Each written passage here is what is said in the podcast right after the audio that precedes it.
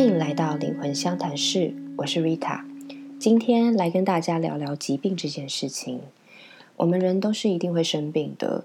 我不是医生，我还是真的建议，如果你生病了，就一定要去寻求医疗管道，去找医生。但是呢，呃，今天为什么会聊这个话题？是因为我们好像认为生病就是纯粹是身体上的问题。但从灵性上面来看呢，其实也是跟我们的能量的状态是非常有关系的。来听听我的分享。毕竟呢，如果你现在正在某一个身体上面的困扰呢，多一个路径去做疗愈，多管齐下，对于康复呢是一定会有帮助的。我从瑜伽教课的学生和咨商的个案，有些是因为身体健康而来的。那我看到的事实就是，身心灵三者是一体的，而且他们会联动。当你身体不舒服的时候，你的心里一定会心情不好嘛。反过来说，如果你今天长期的心里有一些不舒服的心结状态，你也会产生在身体的一些反应上面。我们现代人的生活方式其实真的是太侧重脑袋了。你看，我们从小的教育，大家就是比较注重治愈。所谓治愈，就是学科，是不是就是脑袋的一些精进上面？但是我们轻忽了美育啊、体育啊，然后还有公民教育等等，这个运作这样子的状况，无形之间就造成了一种不平衡。身体呢是最无条件去承担着一切的，所以呢就一直是被脑袋拖着跑。那久了，你也就和灵性脱钩，因为你会误以为你脑袋里的那个碎碎念、那个小我的声音就是全部的世界了。你并不知道，还有一个更大、更有智慧、更高的灵性在我们身边。那有关于身体和情绪去做联动这件事情，有一个系统，我觉得是非常的清晰明白的，就是巴哈花精的系统。有在学习身心灵的朋友，应该对巴哈花精都不陌生，可能也使用过。这边简单的做一下介绍：巴哈花精一共三十八支，那它是从三十七种不同的植物，用一些特别的方式把植物的能量保存下来，收到这个白兰地里面。这个就是花精的一个主要成分。那第三十八支是一支复方这样子，那它对应的是总共三十八种不同的情绪。举例来说，有一支花精叫做龙牙草，那这个龙牙草的植物，它对应的就是一种人格状态，你不敢拒绝，一直想要当个好人，强颜欢笑的状态。那龙牙草的人格，或者是这样子情绪的人，他其实很多很高的比例半夜会磨牙，这是我们身体对于这个累积在身上这样子的状态会有的反应。又比方说，另外一支花精叫橡树，就是我们知道的那个很大的那一种树，它萃取下来的能量。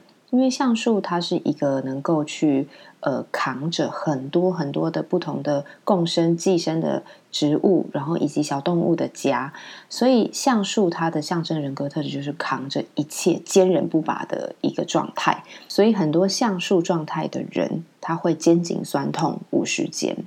那又比方说落叶松，落叶松跟自信有关，那这个反应区就在你的肠胃，是不是？当你觉得紧张或者是没有自信的时候，肠胃就常常会不舒服呢？那凝视者能够清楚的看见一个人长期累积的能量囤积在身体的哪个地方，它没有流动的时候，它就会淤塞在那边。在形成西医的领域所谓的病理症状之前。临视者就可以看到这些状况了，或者是呢，有一些物理治疗师、健身教练、芳疗师、瑜伽老师等等的身体工作者，他们对于身心灵整合也是有学习的话，他们也可以从你的身上看到你的情绪印记。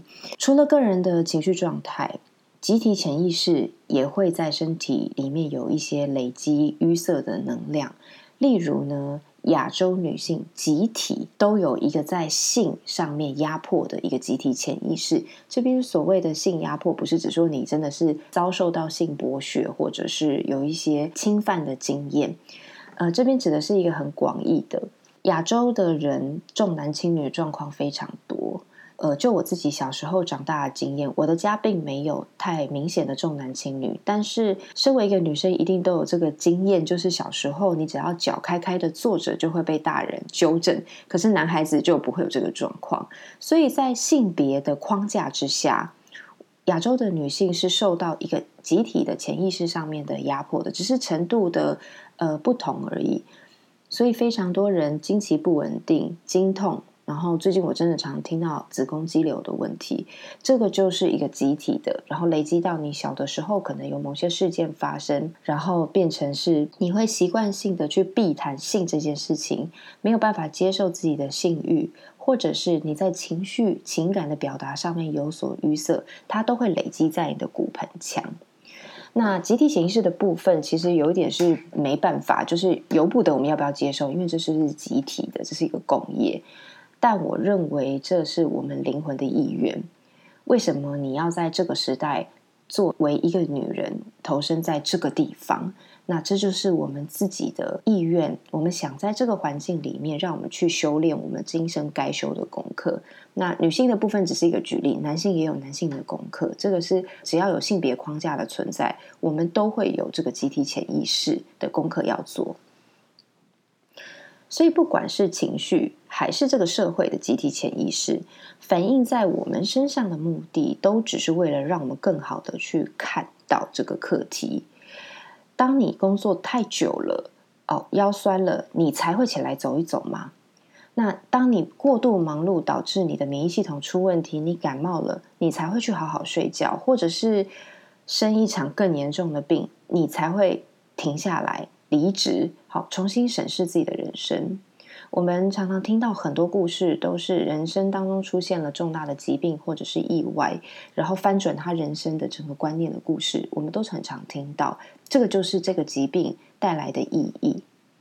那为什么说头脑的过度使用是现代人累积成病很大的一个原因？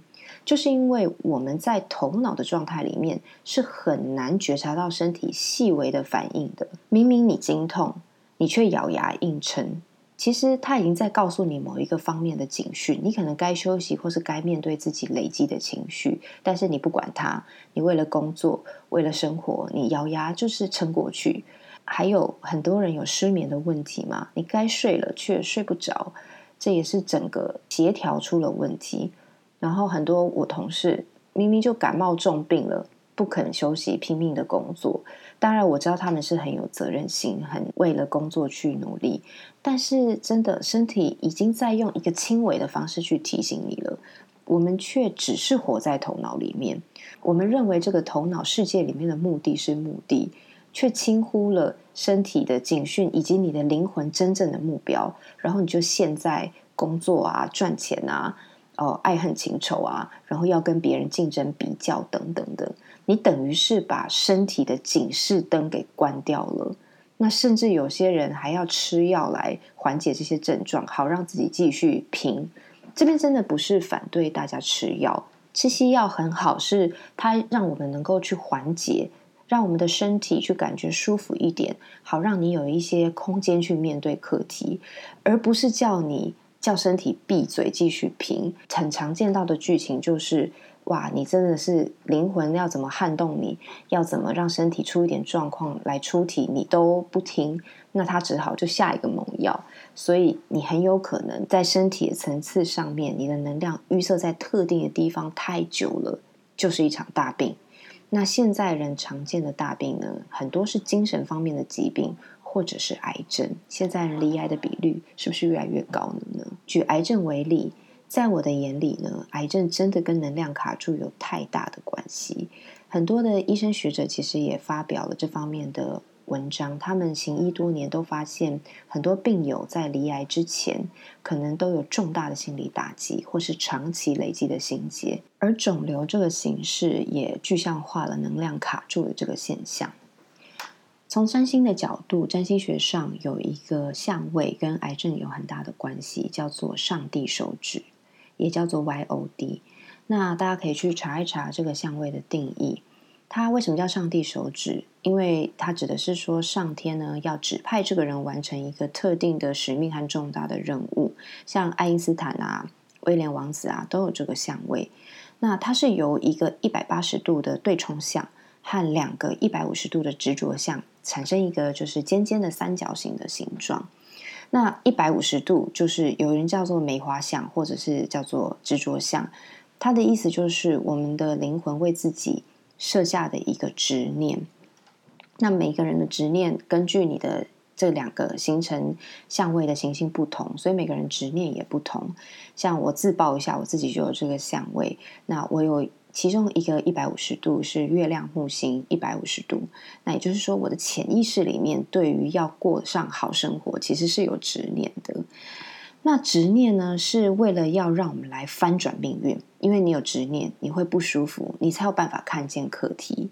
如果执念过不去，一直想用头脑来解决，就会产生比较严重的能量堵塞在身体上。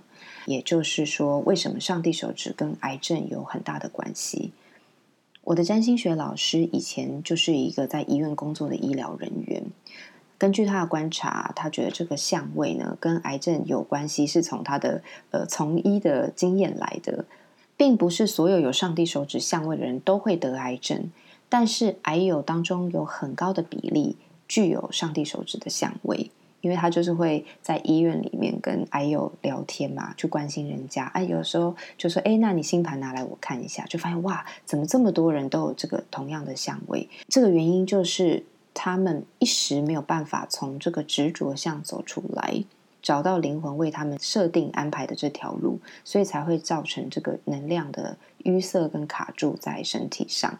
那找到这条路，有在修，有在提升智慧，你就不会让能量卡在身上，也就不会让上帝手指往负向的发展去，也就是造成这个疾病。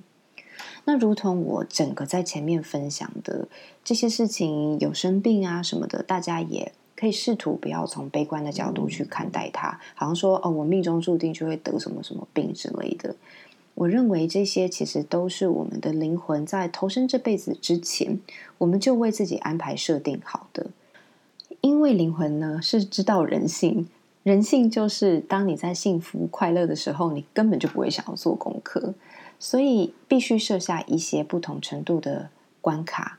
那很多的关卡就是从你的执念啊。先天的个性啊，以及你安排的平台、你的原生家庭、你遇到的人事物来的这些，你认为人性上认为不好的事情，甚至是生病，甚至是意外，这些事情其实都是灵魂的提醒。所以，我们到底应该要怎么样来面对疾病呢？Judith Orloff 这个博士，他有一本书叫做《臣服的力量》。它里面其实教导大家怎么去面对疾病的基本态度，就是臣服。臣服的意思不是要你软弱无力，然后无所作为的放着身体去懒，并不是，而是去面对以及好好去感受这个状况，到底背后是不是有什么情绪，有什么课题，审视自己的生活是不是有什么长期累积的不好的、对身体不好的习惯，是不是应该需要做一些改变。只有你臣服了，我们才有办法全心投入在积极的改善上，包括医疗，包括生活习惯的改变，包括心态上面的重建。我认为这才是疾病对于我们的灵魂来说真正的意义。那更重要的是，我们必须养成随时去觉察自己细微的，包括情绪上和身体上面的状态。像我自己最近就对这件事情特别有感。我今年的皮肤突然变成敏感肌，之前是非常稳定的。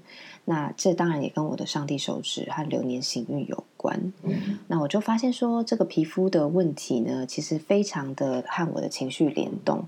如果我生气的时候，真的马上整个脸就发烫，然后整个疹子就是压起来这样子。平常很平静的时候，哎，皮肤看起来好好的。那其实我是蛮感谢现在皮肤有这个状况。因为它让我很明确的发现，我在生气的时候，如果这个情绪没有得到一个正确的整理跟抒发的话，我就在攻击我自己。所以，疾病到底是不是一件坏事呢？我认为，从小的疾病就开始去发现自己情绪的课题，这个疾病绝对绝对是一个礼物，它在帮你预先。很早就在提示你，你的灵魂或者是情绪上面要有一些整理的一些需求。那如果现在已经是有重大的疾病在身的朋友，也千万不要灰心，这个是你的人生扭转跟转化的最好时机。生命会为你安排这件事情，绝对不是偶然。而是为了让我们能够看见。而通常也就是那些从重大的挫折或者是难关去爬起来的人，能够在最短的时间内提升智慧，然后最后是可以在一个比较有爱跟高次元的品质上，甚至去分享和疗愈别人。那就祝福大家，就是身体健康和心灵也都健康。好，那今天就先聊到这边。那有任何其他想听想聊的，欢迎上我的脸书粉丝页 R I T A 空格 W E N G 灵魂相谈室。那今天就到这边喽。拜拜